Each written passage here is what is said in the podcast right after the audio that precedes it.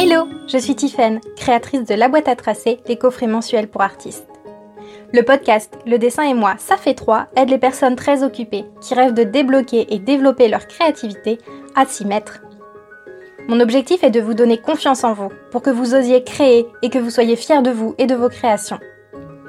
N'hésitez pas à me rejoindre sur les réseaux sociaux en tapant La boîte à tracer et rendez-vous sur le site web www.laboîteatracer.com pour télécharger votre cadeau gratuit qui vous permettra de créer en confiance.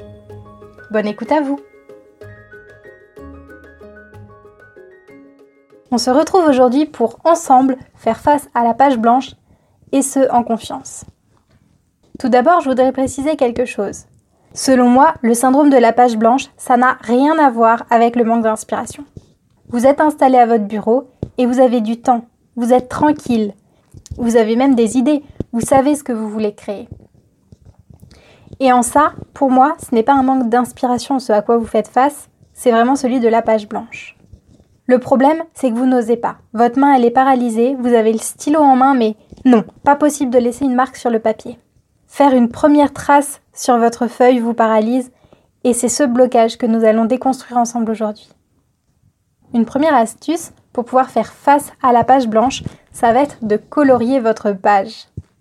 Et oui, finalement, ce qui fait peur, c'est le fait que la page, elle soit blanche, elle est propre, elle est, elle est nickel, elle est vide. Et du coup, le fait de devoir tracer dessus, ça peut donner l'impression qu'on va la salir, la souiller. Finalement, le fait de colorier la page, de faire en sorte qu'elle ne soit plus blanche, ça va enlever cet aspect euh, inconscient de pureté du blanc qu'on a dans l'imaginaire collectif. Les couleurs, en plus de ça, elles provoquent souvent des émotions. Et quand il y a des émotions, les idées peuvent arriver. Et là, c'est le combo. Donc ce que je peux vous inviter à faire, si vous faites face justement à cette angoisse de la page blanche, donc vous prenez votre pinceau, un peu de gouache ou d'aquarelle, ou un crayon de couleur. Alors ça, je conseille un peu moins parce que des fois c'est difficile de redessiner par-dessus le crayon de couleur, mais ça peut être une solution quand même.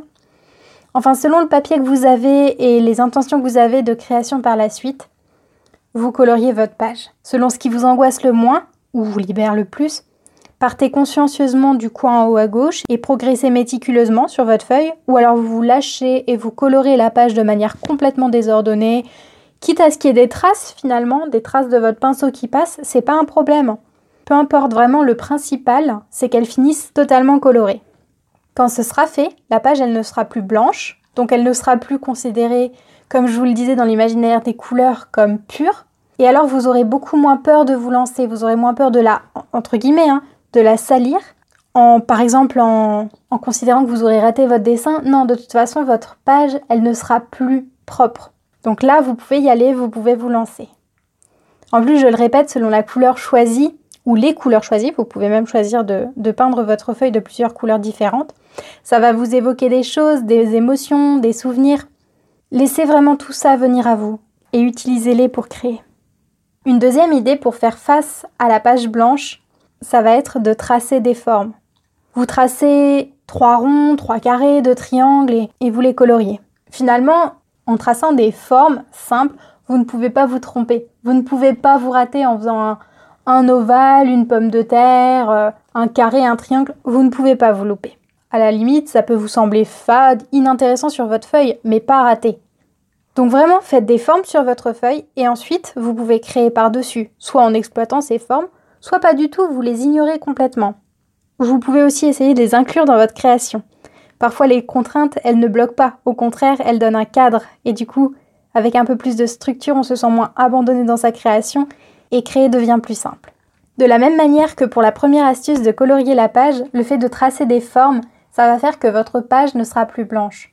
Donc soit vous considérez que vous avez un cadre, une structure à laquelle vous raccrochez qui va vous aider à faire face à cette page blanche, soit tout simplement comme avant, votre page n'étant plus propre, vous allez avoir beaucoup moins de blocage à créer par-dessus. La troisième astuce pour faire face à la page blanche, ça va être de décalquer. Alors moi je trouve cette astuce vraiment super efficace notamment pour les débutants. Je vous explique. Vous prenez votre feuille et une image. Alors ça peut être une photo trouvée dans un magazine, une pub qui vous a été imposée dans votre boîte aux lettres, ça peut être même euh, les images qu'il y a sur les emballages des paquets de céréales, peu importe, hein. il faut juste que ce soit sur un papier volant. Vous vous postez près d'une fenêtre, vous posez l'image sous votre feuille et le tout sur la fenêtre. Avec un crayon, vous décalquez en transparence des éléments graphiques que vous voyez sur l'image en transparence. Alors je ne vous parle pas de reproduire l'image, mais simplement de prendre des éléments. Par exemple, je me souviens qu'il y avait un magazine qui présentait des mannequins avec des jolis bijoux, des jolis habits, des jolis tissus d'habits. Et ce que j'avais choisi de faire finalement, c'est de décalquer sur ma feuille des éléments de ces motifs de vêtements. Une fois que c'est fait, vous pouvez retourner à votre bureau avec un début de dessin. Comme pour le fait de colorier votre feuille, votre papier n'est plus vide, il n'est plus propre, donc vous n'avez plus peur de souiller votre papier en vous mettant à dessiner. En plus de ça, comme pour l'astuce des formes que je vous ai présentées avant, vous avez maintenant un motif déjà sur votre feuille, et vous pouvez vous en servir pour votre création, enrichir votre idée initiale avec ceci. Finalement, le fait de décalquer pour faire face à la page blanche, c'est un peu comme mixer les deux astuces précédentes, de colorier votre feuille ou d'y tracer des formes qui vont structurer un peu votre, travail.